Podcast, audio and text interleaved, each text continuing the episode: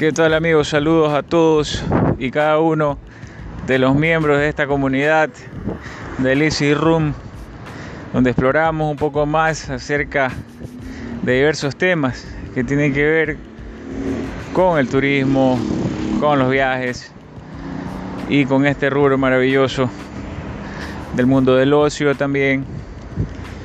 Y ahora vamos a hablar sobre algo que está bastante ligado al tema de la movilidad humana, al tema de la prestación de servicios y sobre todo al tema de los espacios habitables. Se trata de los bienes raíces y la manera en la que nosotros los ocupamos como sociedad. Bueno, vamos a empezar diciendo que eh, los bienes raíces son por así decirlo, una industria gigantesca alrededor del mundo. Se en varias facetas y tienen pues miles, millones de dólares circulando. Entonces, particularmente, eh, esta noche he decidido darle un poco de cuerda al tema de los bienes raíces en el turismo como negocio e inclusive hasta como problemática. Vamos a empezar.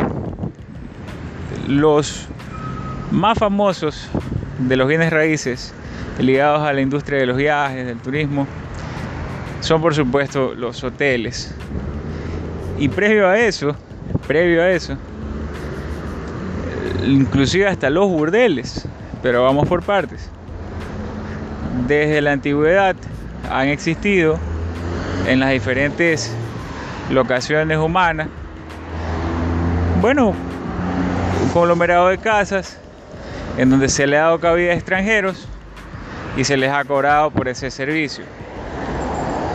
Y poco a poco se fue acrecentando ese hábito. Los comerciantes, cuando aún no había dinero, que hacían trueque, iban dejándole a las personas su producto en el camino con tal de el servicio de un hospedaje por una noche, se les daba comida y bueno. Y aún así, puede que los dueños de las locaciones no cobren. Vamos a remontarnos a la Biblia y tantos episodios, entre ellos cuando en la historia de, del nacimiento de Jesús les dan un lugar eh, que en este caso eh, consta que se les dio un pesebre, por ejemplo, a Jesús, a María y a José. ¿no? Bueno, en realidad María y a José porque nació Jesús, pero bueno, para que tengamos una idea. Desde los tiempos antiguos, y antiguos me estoy refiriendo a antes de Cristo, según lo divide la historia oficial de Occidente, el tiempo, se daba el servicio de hospedaje. Y luego se pasó, se escucha un ruido porque vamos, vamos caminando, estamos haciendo una costumbre sana, caminar y al mismo tiempo que hacemos deporte conversamos. Luego de esto se fue ampliando un poco más el panorama, se dieron a conocer nuevas maneras de recibir a las personas hasta que se estandarizó el tema, ¿no? se crearon lugares específicos, llámese en el antiguo imperio romano, ah, los palacios tenían habitaciones de huéspedes, lógicamente a veces se cobraba, a veces no, y así poco a poco fue pasando el tiempo, luego de la caída del imperio romano, estoy hablando más de, del mundo europeo y posteriormente pasamos al mundo americano. Entonces, en los viajes exploratorios, esto era lo que hacían los conquistadores españoles y los exploradores holandeses, portugueses, franceses. Llegaban a un lugar, intercambiaban obsequios con las personas autóctonas y oriundas del lugar, les daban hospedaje y se iban, ¿no? Más allá de que después llegaban los procesos de, de relacionamiento y de conquista. Pero en principio así se daba, se daba hospedaje, ¿no? El tema. Entonces, luego del tiempo que fue pasando, vamos llegando a la concepción más actual que tenemos de el, hospedaje como tal, desde la perspectiva de los hoteles o de los recintos de hospedaje, ¿sí? Llámese hostales, llámese todo este tipo de, de lugares. ¿no? Se hospedaba a las personas e inclusive en las casas, en los burdeles, en los burlesques del siglo XVI, XVII, XVIII también se le daba hospedaje a los viajeros, ¿no? En su mayoría, pues, como todo el mundo sabe, eran hombres. Entonces, en su mayoría. Entonces, se daba oro, se daba la moneda de cambio del momento y se prestaba este servicio. Bueno, luego fue pasando el tiempo, fue pasando el tiempo y se dieron cuenta las personas de que el movimiento migratorio de las masas fue creciendo y esto dio lugar pues a su vez a la aparición de nuevas industrias y entre ellas pues el hospedaje en nuestra sociedad. Ahora bien, ¿en dónde se realizan estos hospedajes? como los conocemos ahora y como hemos ido viendo a lo largo del tiempo. Se realiza tradicionalmente en casas, tradicionalmente en locaciones aptas para, para ello. Y por lo tanto, al momento de construir estas casas o al momento de adquirir estos condominios, se adecua el lugar para recibir personas. Es decir, si en una casa normal hay cuatro o tres habitaciones, si vamos a construir un lugar para darle cabida a las personas, tiene que haber mínimo cuatro, tres o cuatro habitaciones y de ahí para arriba, ¿no? Los hoteles actuales, eh, no recuerdo el número exacto de habitaciones mínimas, pero es por país. Yo considero que con 8 o 10 habitaciones em, y hasta un poco más ya se puede dar un servicio variado de hospedaje, un servicio básico de hospedaje con cuatro habitaciones.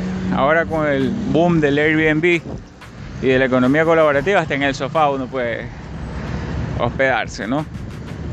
Entonces, ¿qué tiene que ver los bienes raíces con la historia de, el traslado de gente, bueno, allá vamos.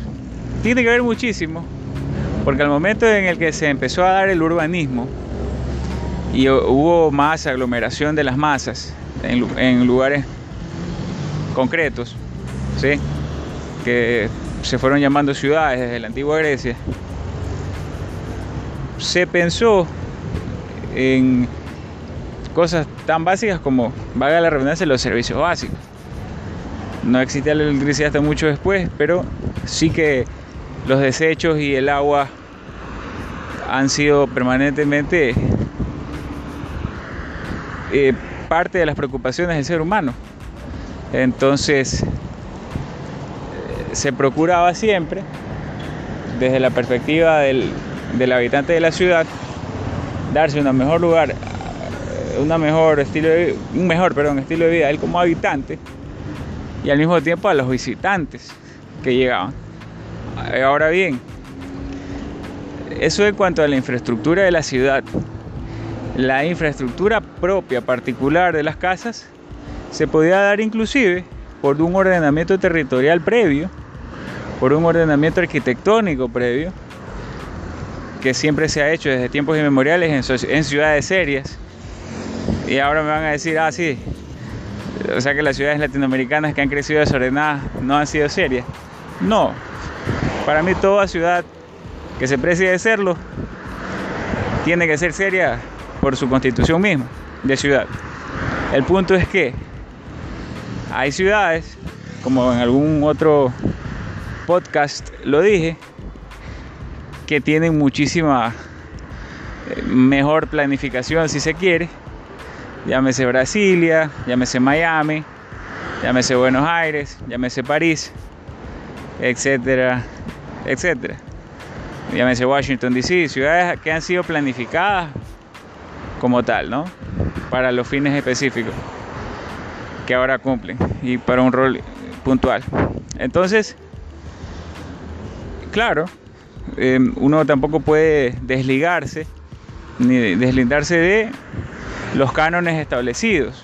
Ahora, si por ejemplo hay algunas libertades o licencias en lugares en donde no existe una planificación previa arquitectónica, que siempre hay que mirar, ya la libertad y el presupuesto también que corre por cuenta de los constructores de los lugares determinan cómo va a quedar el lugar de hospedaje. Y da la casualidad pues que por ejemplo en lugares como Montañita, acá en Ecuador, como Máncora en Perú, que eran una caleta de pescadores, que tenían buenas características para deportes acuáticos, en principio llegaban a carpear, llegaban en carros las personas, hasta que poco a poco se fue masificando y ahora es un lugar de descanso de extranjeros, lo mismo baños de agua santa en la sierra, ¿no? Entonces existe, existe toda esta temática de el lugar para el extranjero, eh, acá se le llaman los lugares para donde van los gringos, no, acá en Ecuador digo, ya que nosotros estamos habitando acá el país. Entonces, bueno, se da este fenómeno y empieza a surgir la eh, famosa plusvalía de la tierra, en donde el metro cuadrado, en vista de que aumenta la demanda, eso lo pueden conversar mejor los economistas del ICERUM, en vista de que aumenta la demanda de espacio, ¿sí? espacio físico, sube el precio de dicho espacio. Para el alquiler, para los servicios que se pueden prestar ahí y para la compra y venta, obviamente, ¿no? Y bueno, poco a poco se va generando una industria dentro de otra industria. Se va generando la industria hotelera, ¿sí?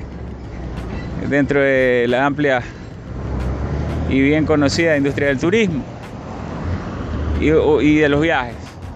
Entonces se van derivando unas de otras y actualmente tenemos que en cada ciudad hay plazas de hospedaje, hay hoteles con más o menores características, pero que siempre prestan el servicio que corresponda a los lugares, ¿no? En este caso, pues hablando de hoteles, a el servicio de hospedaje, de restaurantes, eventos, ¿sí? Servicios varios, entre otros. Servicios como el transporte, qué sé yo. Depende de cada lugar. Y todo esto encaja en la infraestructura que nos proponen los bienes raíces. Entonces, actualmente tenemos que lugares súper demandados son la playa, son las ciudades de la sierra donde circundan los volcanes, los lagos. Y bueno, el precio de la tierra sube, el precio del metro cuadrado de construcción sube también, porque se, se podría decir que generan una ganancia a quien lo compra, ¿no? Entonces, estamos claros por ese lado. Tenemos que tener en consideración que existe dentro del mundo de los bienes raíces enfocados específicamente para el turismo. También subdivisiones, clasificaciones. Eso no lo vamos a tocar ahora, solo vamos a tocar temas generales. Y bueno, para ir cerrando, decir que en el turismo, en los viajes, en la industria del ocio, los bienes raíces son importantes y son una inversión que tendría que suceder una catástrofe brutal para que bajen de precio. Entonces, al momento de nosotros adquirir una vivienda, al momento de adquirir un terreno, al momento de tener una participación económica en un bien raíz, pues creo que vamos bien en la vida, ¿no? Tenemos que irnos guiando por eso es una de las mejores inversiones que se puede hacer. Invertir al ladrillo, invertir a la tierra, como propiamente se lo dice. Congela el dinero. De esa forma cuando eh, se eleva la carestía de la vida, el dinero no pierde valor. Es más, en muchas ocasiones lo gana. Y nosotros tendemos pues a seguir dándole más y más valor, valga la redundancia, a nuestro trabajo. porque Todo el mundo trabaja para poder tener un mejor estilo de vida, para dejar en mejor posición a las futuras generaciones, a las presentes también.